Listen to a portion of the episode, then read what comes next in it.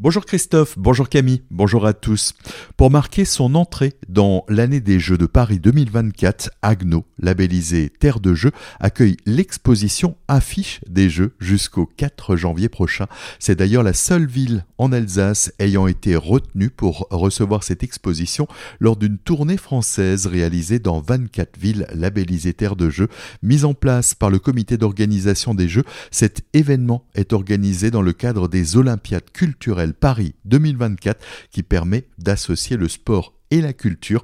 Pour en parler, on écoute Marc-André adjoint au sport. C'est une Olympiade qui commence à la fin des précédents Jeux et jusqu'aux Jeux qui vont se produire l'année prochaine. Et là-dedans, il y a cette chose qui nous intéresse en particulier, c'est une exposition qui entremêle le sport et la culture. Alors ça tombe bien parce que nous, à Haguenau, le sport et la culture, c'est pas du tout dissociable. C'est un peu la même chose et on fait d'ailleurs beaucoup de spectacles et le sport lui-même, c'est un spectacle pour moi. Voilà, donc c'est une valeur qui nous est chère d'entremêler ce sport et cette culture. Vous avez huit artistes, quatre hommes et quatre femmes. Il y a 14 œuvres et chaque chacun de ces, artistes a fait deux œuvres qui sont des œuvres qui justement s'inspirent du sport et de l'art, de la culture. Alors c'est tout un tas de façons différentes de le faire. Hein. Ça peut être de la peinture assez moderne, ça peut être plutôt des dessins, euh, ça peut être une espèce de patchwork, de collage. Donc en fait l'intérêt c'est que quand on regarde ces œuvres, on peut tous un peu y voir euh, ses propres explications et en plus on peut voir ce que les auteurs ont voulu dire parce que les explications sont données en dessous des, des œuvres. 14 œuvres qui font la part belle aux valeurs de l'olympisme et du paralympisme. L'exposition sera itinérante pour être accessible au plus grand nombre dès aujourd'hui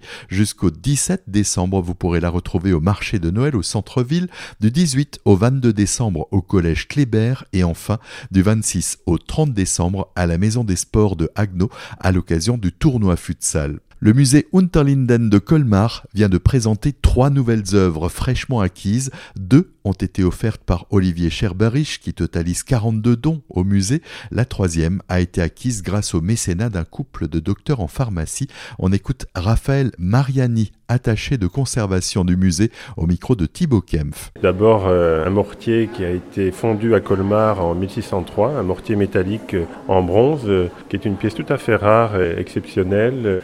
Le musée a toujours eu une collection euh, vivante consacrée à l'art local du 19e siècle. Et parmi ces acquisitions, on distingue une tasse de porcelaine ornée d'un très élégant portrait en grisaille, réalisé d'après le dessin d'un artiste de Colmar, Jean-Jacques Carp mais la troisième œuvre est une, aquarelle de Michel Ertrich. Alors Michel Ertrich, euh, originaire de Turkheim, peintre, miniaturiste, dessinateur. Cette fois-là, on dispose d'une aquarelle de très beau format qui représente euh, un parent du peintre ainsi euh, que son épouse qui pose dans un intérieur domestique. Ces trois nouvelles œuvres d'origine colmarienne sont dès à présent visibles au musée.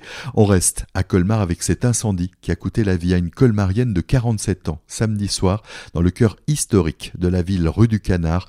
Les touristes suisses et espagnols qui avaient loué un meublé ont, eux, pu être évacués. Mais Eric Stroman, le maire de la ville, est inquiet. Il s'interroge sur les normes de sécurité insuffisantes pour les meublés de tourisme. Le corps sans vie d'une habitante d'Amarschwir, dont la disparition avait été signalée par les gendarmes lundi dernier, a été retrouvé hier à Guebwiller. C'est un passant qui a trouvé la défunte dans sa voiture stationnée à proximité de l'hôpital Charles Abbey.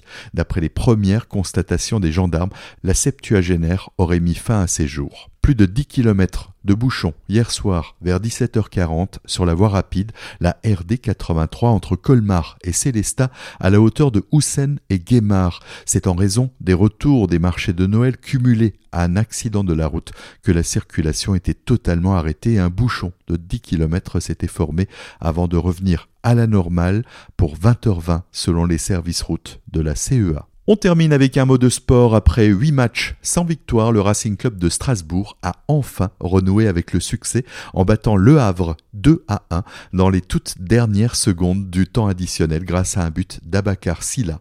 En handball, le SAHB s'est incliné pour la première fois cette saison 33 à 31 face à Frontignan vendredi soir.